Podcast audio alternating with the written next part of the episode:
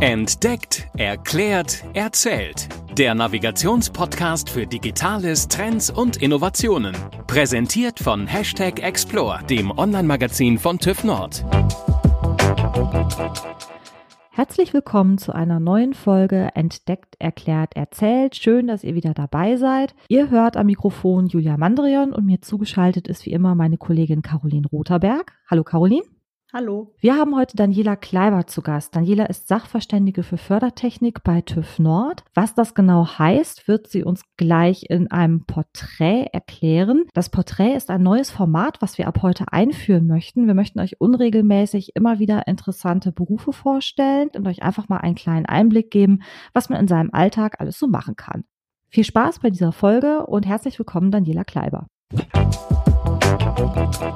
Schön, dass du heute zu Gast bist. Magst du dich einmal kurz unseren Hörerinnen und Hörern vorstellen? Ja, hallo zusammen. Ich bin Daniela Kleiber, bin tätig bei uns in der Region in Braunschweig und in der Umgebung.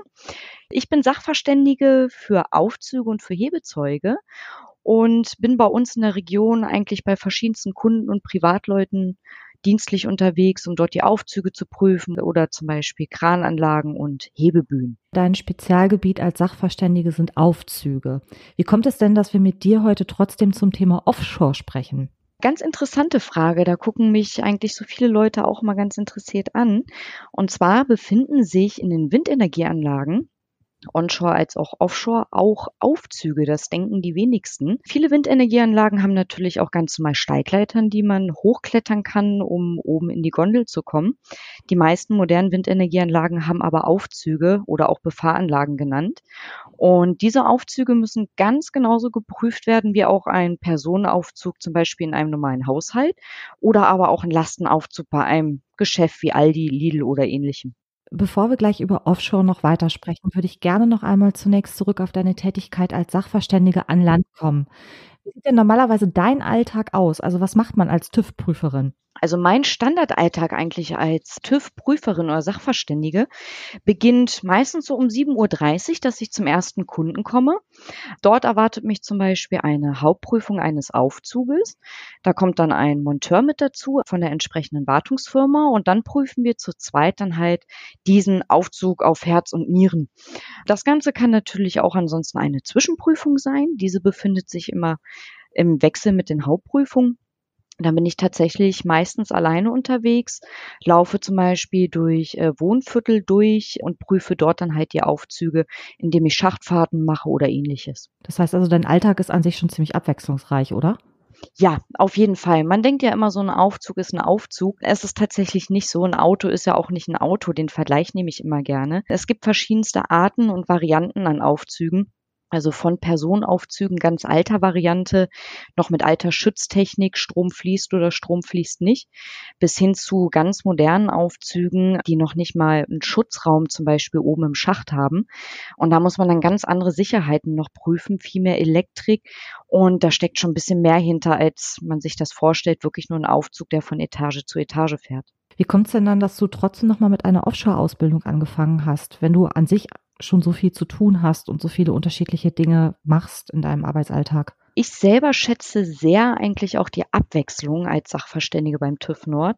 Und ein Kollege von mir ist vor einigen Jahren auch einmal schon offshore gegangen, kam dann eigentlich zurück. Er hatte mich damals auch ausgebildet zu meinen Anfängen beim TÜV Nord und sagte dann, Mensch, Dani, das ist genau das Richtige für dich. Du bist doch auch so ein kleiner Adrenalin-Junkie und äh, da kommst du auch mal an deine Grenzen und versuch das doch mal.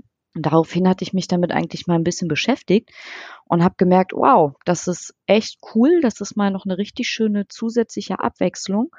Und es ist halt nicht so der, der Prüferalltag, wenn man von Anlage zu Anlage mit dem Auto fährt, zum Beispiel innerhalb Braunschweigs oder Wolfsburg, sondern man hat mal ganz andere Fortbewegungsmittel und befindet sich halt wirklich mitten auf dem Meer und nicht an Land. Und das hat mich gekribbelt.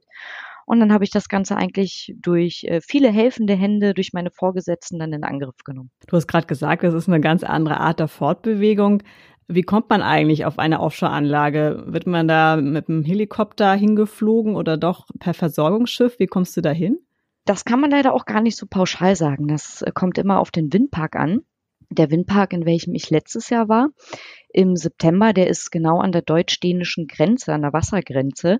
Und in diesen Windpark kommt man tatsächlich entweder mit einem CTV, das sind so Art kleinere Versorgungsschiffe oder Transportschiffe. Da packt man dann sein ganzes Gepäck, das geht alles auf das Schiff mit dem Team zusammen und startet dann halt von Esbjerg los.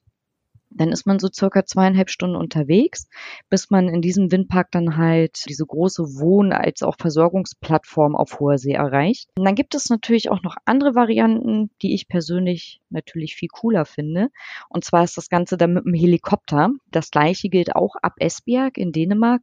Startet dann der Helikopter. Vorher wird auch Gepäck und alles reingepackt. Und dann ist man so eine, ich sag mal, eine knappe Dreiviertelstunde ungefähr mit dem Helikopter unterwegs. Das Ganze hat natürlich eine schönere Aussicht. Ja, geht schneller und ist einfach viel interessanter, als mit dem Schiffchen zu fahren. In anderen Windparks zum Beispiel startet man meistens zum Beispiel vom Land. Das heißt, man übernachtet in der Nacht in einem Hotel oder in einer Unterkunft und startet dann jeden Morgen entweder mit einem Helikopter oder auch mit einem Schiff mit diesen CTVs dann frisch in den Windpark, zum Beispiel von Helgoland oder von Borkum aus. Hast du auch die Situation gehabt, dass du praktisch also an der Plattform selber dann einfach nur über einen gewissen Zeitraum vor Ort die ganze Zeit warst, Tag und Nacht? Ja, das war tatsächlich der Fall. Ich war ja bisher leider erst ein einziges Mal offshore. Dann war ja auch die Saison schon wieder durch. Der Windpark, in welchem ich war, war es tatsächlich so. Diese große Wohnplattform mit bis zu 60 Leuten. Auf der hat man die vollen zwei Wochen dann verbracht. Also man ist mit dem Schiff oder mit dem Helikopter dorthin und blieb dann dort zwei Wochen lang Tag und Nacht und ist dann wieder mit dem Schiff oder mit dem Helikopter zurück an Land. Sicherlich auch eine ganz besondere Erfahrung. Habt ihr Lagerkoller irgendwann gehabt? Das war auch eine große Sorge von mir. Es, meine Erfahrungen waren aber die, man hat dort ganz tolle Kollegen, es ist bunt gemischt auch. Lagerkoller kommt vielleicht mal auf, aber man ist äh, zwölf Stunden am Arbeiten. Dort hat man immer zwölf Stunden Schichten. Und meistens ist man eigentlich, wenn man zurück ist, wieder aus dem Windpark auf der Plattform, ist man so kaputt nach dem Abendessen, dass man zeitig schlafen geht. Wenn man dann aber noch fit ist tatsächlich und noch mal ein bisschen mehr Aufregung möchte, hat man dort in dem Windpark auch viele Möglichkeiten gehabt. Ich vergleiche es immer gerne mit so einem schönen Hotel. Also wir hatten dort einen Fitnessraum, den wir nutzen konnten. Es gab ein Playstation-Zimmer, in dem man auch mal zocken konnte, einen großen Aufenthaltsraum mit einem riesen Fernseher, in dem man sich auch zusammen hinsetzen konnte. Oder aber auch ein Billardtisch. Also man hatte sehr viele Möglichkeiten, sich auch zu beschäftigen mit den Kollegen.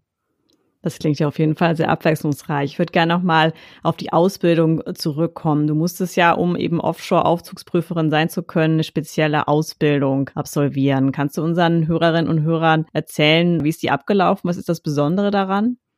Ist auf jeden Fall auch eine ganz interessante Sache. Um überhaupt offshore arbeiten zu dürfen, muss man bestimmte Kurse belegen. Und zwar müssen diese Kurse nach dem GWO-Standard sein. Das ist die Global Wind Organization. Die gibt Inhalte von diesen Kursen vor, wie dann halt die, die Ausbildungszentren diese Kurse dann im Prinzip, ja, mit meiner Person oder anderen dann halt durchführen. Die Grundausbildung geht ungefähr so zweieinhalb Wochen. Dies beinhaltet zum Beispiel, war sehr interessant, ein Training, welches sich Überleben auf See nennt.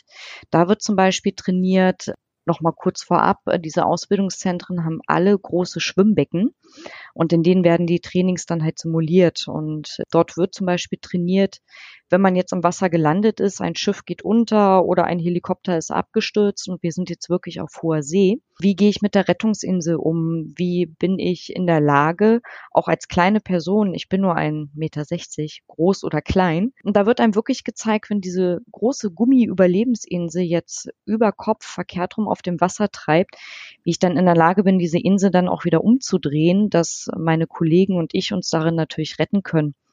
Dann werden Übungen gemacht, verschiedene Szenarien durchgespielt. Wie verhält man sich im Wellengang, wenn jetzt alle im Wasser sind? Wie finden wir zueinander? Wie haken wir uns ineinander? Weil im Falle eines Falles ist es natürlich ganz wichtig, immer irgendwie in der Gruppe zu bleiben, weil als Einzelner sind die Überlebenschancen natürlich viel geringer, als wenn wir uns in einer Gruppe im Wasser befinden oder in dieser Überlebensinsel. Des Weiteren gibt es dann zum Beispiel Kurse, einmal das HURT-Training, das ist das Helikopter Underwater Escape Training. Worum geht es da genau? Das Helikopter Underwater Escape Training simuliert anhand eines nachgebildeten Helikopters sogenannte Abstürze. Also man befindet sich in einer großen Kapsel, nenne ich es mal, wie so eine Art Gitterkäfig mit den nachgebildeten Helikoptersitzen. Man ist dort also wirklich mit dem Vierpunktgurt angeschnallt, hat seinen Helm auf, seine kleine Rettungsweste. Dann wird diese Kapsel in Wasser gelassen und wird dann gedreht. Und dort wird dann halt geübt, wie muss ich mich bei welchem Kommando am Sitz festhalten, wie kann ich dann unter Wasser das Fenster vom Helikopter rausdrücken, damit ich mich selber dann anschließend unter Wasser aus diesem Helikopter heraustauchen kann, um wieder an die Oberfläche zu kommen. Des Weiteren gibt es noch andere Trainings. Es ist zum Beispiel ganz wichtig, dass man höhensicher ist. Also es wird Working at Heights, das Arbeiten in der Höhe trainiert. Da geht es im Prinzip darum, wie bin ich in der Lage, zum Beispiel einen ohnmächtigen Kollegen aus der Höhe zu retten. Im Offshore, aber auch Onshore-Bereich beruht das Rettungskonzept zum Beispiel darauf, dass man mindestens immer zu zweit irgendwo arbeitet in einer Windenergieanlage. Das bedeutet im Umkehrschluss, ich muss so gut trainiert sein, im Falle dessen, dass mein Kollege oder mein, mein Arbeitspartner zum Beispiel ja kollabiert, einen Schwächeanfall hat oder ähnliches, dass ich dann in der Lage bin, ihn, wenn der Aufzug zum Beispiel auch nicht funktioniert, ihn gegebenenfalls die Leiter herab wieder unten auf die Plattform dann halt retten zu können. Du hast ja gerade berichtet, was ihr alles lernen müsst, wenn ihr mit dem Helikopter auf die Plattform gebracht werdet. Wie ist es denn, wenn ihr mit den CTVs auf die Plattform kommt? Da könnte ja auch theoretisch so einiges passieren.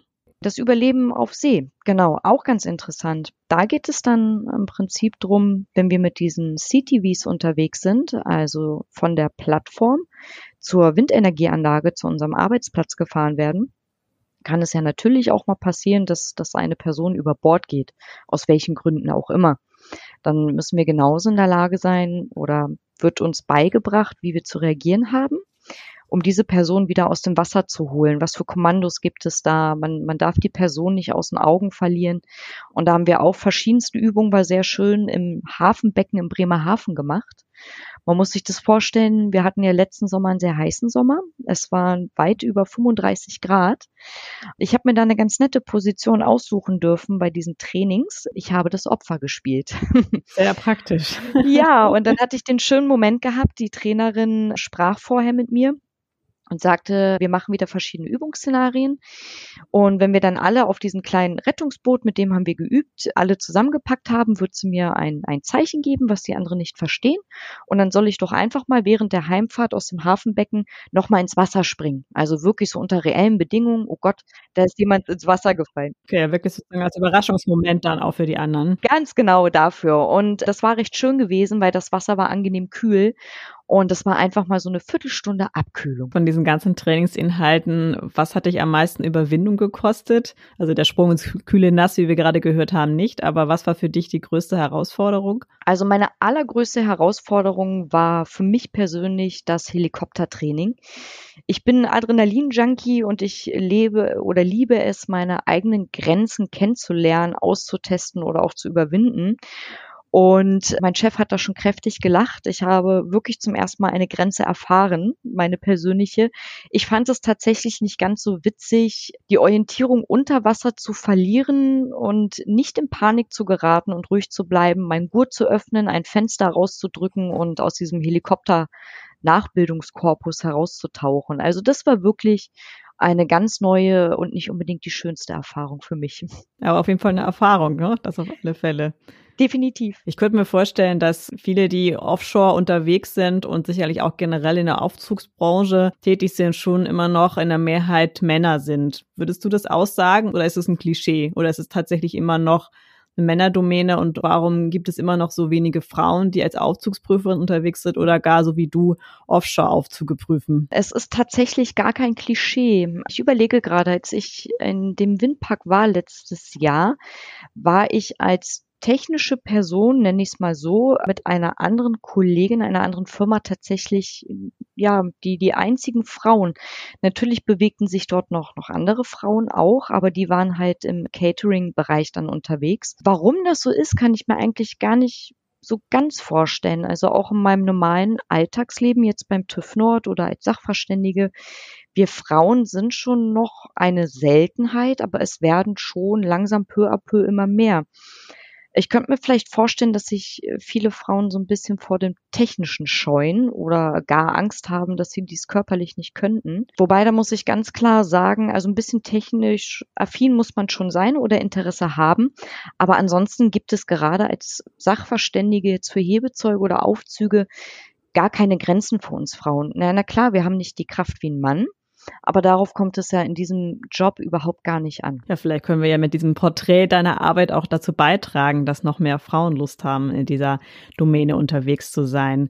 Ich würde gerne nochmal auf das Thema Corona oder Corona-Pandemie äh, nochmal drauf zu sprechen kommen. Wie hat sich denn ja dieses besondere Jahr für euch ausgewirkt? Zum einen sind ja, denke ich mal, viele dieser Prüfungen, die du machst, sind ja wiederkehrend, das heißt vorgeschrieben. Auf der anderen Seite vieles, was du gerade beschrieben hast, wie ja auch vor Ort zusammen seid und auch im Helikopter wird ja wahrscheinlich durch Corona schwer umzusetzen gewesen sein. Magst du uns da nochmal kurz einen Einblick geben? Also mich persönlich hat Corona im letzten Jahr dann sehr schwer getroffen. Meine eigentliche Ausbildung für, für die Offshore-Einsätze sollte im März, April, bin ich der Meinung, beginnen oder hat auch begonnen in den Anfängen von Corona. Und leider wurden dann meine ganzen Ausbildungen, die Kurse dann peu à peu abgesagt, weil halt natürlich die Trainingszentren im ersten Lockdown auch mitschließen mussten und ich dadurch meine Ausbildung nicht beenden konnte. Und das hat mich persönlich sehr schwer getroffen und auch sehr traurig gemacht, weil dieses Offshore immer ein Wunsch eigentlich schon von mir war. Das Ganze hat sich dann natürlich Gott sei Dank wieder zum Sommer hin beruhigt, so dass ich im August dann meine Ausbildung ja beenden konnte. Oder in dem Windpark selber oder auf der Plattform hat man es natürlich auch gemerkt, es hatte Einfluss gehabt. Wenn wir mit dem Helikopter geflogen sind, mussten wir auch einen Mund-Nasenschutz natürlich tragen. Oder aber wenn wir zum Beispiel zu zweit mit dem Aufzug in der Windenergieanlage gefahren sind, dann auch, weil dann kann man natürlich keine anderthalb Meter Sicherheitsabstand einhalten. Auf der Plattform selber, auf der Wohn- bzw. Arbeitsplattform war es so gewesen, die Abendessen wurden sozusagen in Schichten gemacht. Also je nachdem, in welcher Etage man gewohnt hat, hatte man dann halt versetzt zu den anderen Etagen sein Abendessen gehabt. Einfach aus dem Grund, dass man dann natürlich nicht mit 30, 40 Personen zusammen in einem Raum sitzt. Das wurde alles aufgeteilt. Ja, man kann wirklich hoffen, dass wenn sich jetzt alles in diesem Jahr wieder ein bisschen normalisiert, dass ihr da auch euren Dingen nachgehen könnt. Du sagtest ja, du hast im August äh, das abgeschlossen. Das heißt, du kannst jetzt äh, für alle möglichen Prüfungen dieser Art, wenn sie anstehen, kannst du ganz normal dann auch als Prüferin hinzugezogen werden, oder? Genau so ist es. Also meine Ausbildung ist jetzt sozusagen immer zwei Jahre gültig. Diese Zertifikate für den Offshore-Bereich müssen im Zweijahres- oder Vierjahresrhythmus dann wiederholt werden, die sogenannten Refresher-Kurse. Aber in diesem Zeitraum kann ich ganz genau, wie du das sagtest, ganz normal in den Windparks dann eingesetzt werden, um die Befahranlagen zu prüfen. Dann danken wir für den Moment, für das Gespräch. Fand es super spannend, was du uns so als Einblick gegeben hast in, in deine Arbeit an Land und dann aber auch auf See. Wir haben immer zwei Fragen Fragen, die wir unseren Gästen am Ende stellen. Und die erste Frage ist, wann warst du das letzte Mal 24 Stunden offline? Oh, das ist eine gute Frage, wirklich eine gute Frage. Gerade zur heutigen Zeit mal wirklich komplett offline zu sein, ist ja eine absolute Seltenheit. Ich antworte mal aus dem Bauch heraus und ganz ehrlich, ich kann es euch gar nicht sagen.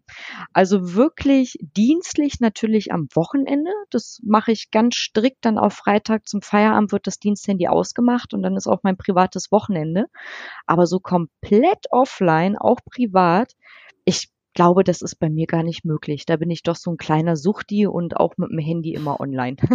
in den Windparks habt ihr auch ganz normalen Handyempfang, wie überall sonst auch. Kommt drauf an, in welchem Windpark. Ich hatte aber das Glück in dem Windpark letzten Jahr. Dort gab es Glasfaser. Das heißt, selbst während des Einsatzes auf der einzelnen Windenergieanlage haben dort die Techniker der Firma immer so kleine Router angeschlossen und wir hatten dort auf jeder Anlage ein WLAN-Netz. Und wir hatten auch auf unseren Einzelkabinen hatten wir wundervollen Internetempfang. Also ich konnte auch sehr gut immer dann mal am Abend, so nach dem Abendessen vorm Schlafen gehen, mit Freunde, Familie und Co. auch mal skypen oder telefonieren. Das war Gott sei Dank dort gar kein Problem. Würdest du sagen, es gäbe etwas, eine digitale Innovation, die dein persönliches, privates Leben deutlich vereinfachen würde? Ja, definitiv. Gerade jetzt im Arbeitsbereich, ich als Sachverständige für Aufzüge, da werden jetzt vielleicht viele, die es kennen, gleich nicken und klatschen. Eine wundervolle digitale Innovation wäre eigentlich ein Ersatz unserer ASIS-Prüfung. Das ist so die Treibfähigkeitsprüfung. Wenn es dafür eine digitale Innovation geben würde, wenn wir nicht mehr diesen ASIS-Koffer zu den Prüfungen mitnehmen würden oder müssten, weil der ist doch recht schwer. Und gerade im Offshore- oder Onshore-Bereich Aufzüge prüfen wäre das gleiche, die digitale Innovation, keine Prüfgewichte mehr mitnehmen zu müssen. Das wäre wundervoll. Kurze Erklärung, das heißt, diese Gewichte hängst du an die Seile, um zu gucken, ob sie fest sind oder? Onshore-Offshore-Bereichen, in Windenergieanlagen ist es so, dass man Prüfgewichte für die Hauptprüfung nimmt, annähernd Nennlast. Wir liegen dann immer so bei 200, 300 Kilo. Das müssen, da kümmern sich die Wartungsfirmen drum. Aber diese Gewichte müssen halt in diesen kleinen Fahrkorb reingetragen werden. Da hilft man natürlich als Sachverständige auch mit. Und das wäre einfach toll, wenn das entfällt, weil wir reden immer von 25 oder 50 Kilo Klötzen die halt dann mal eine Treppe hochgetragen werden wollen und das Ganze natürlich auch wieder zurück. Und wenn man das ersetzen könnte durch eine digitale Innovation, das wäre ein Highlight. Können wir gleich weitergeben an die Innovationsabteilung. Ja, bitte. wir gemeinsam was entwickeln. Ja. Ach, es gibt auch schon Ideen, also so ist es nicht. Daniela, vielen Dank. Ich könnte mir vorstellen, dass vielleicht der eine oder andere doch noch mal Fragen hat, um vielleicht auch noch mal ja, genaueres zu erfahren oder sich auch noch mal erkundigt, wie genau so eine Ausbildung abläuft. Wie wärst du für unsere Hörerinnen und Hörer zu erreichen? Hast du vielleicht zum Beispiel ein LinkedIn-Profil? LinkedIn nicht. Ich bin aber auf Instagram, Facebook natürlich erreichbar oder wenn jetzt einer da wirklich Interesse hat, kann er natürlich auch gerne mich über den TÜV Nord dann halt kontaktieren, sich meine Nummer geben lassen oder E-Mail-Adresse. Gar kein Problem. Also wer da Interesse hat, und mal Fragen stellen möchte, der rennt bei mir wirklich offene Türen ein. Ich habe gerade so in der Windbranche so ein bisschen mein Herz verloren und teile das natürlich gerne. Das packen wir dann in die Shownotes.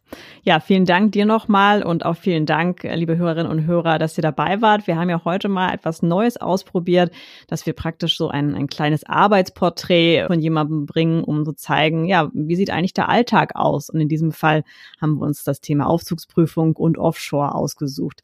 Wir hoffen, es hat euch gefallen. Wir werden sicherlich ab und an mal wieder diese kleine Art von Format einstreuen und würden uns trotzdem natürlich auch freuen, wenn ihr auch beim nächsten Mal auch wieder einschaltet. Außerdem würden wir uns auch riesig freuen, wenn ihr uns beispielsweise bei iTunes eine 5-Sterne-Bewertung gebt. Das hilft uns einfach auch, den Podcast noch breiter bekannter zu machen. Ja, vielen Dank und bis zum nächsten Mal. Tschüss. Tschüss. Ciao. Das war Entdeckt, Erklärt, Erzählt. Der Navigationspodcast für Digitales, Trends und Innovationen. Präsentiert von Hashtag Explore, dem Online-Magazin von TÜV Nord. explore-magazin.de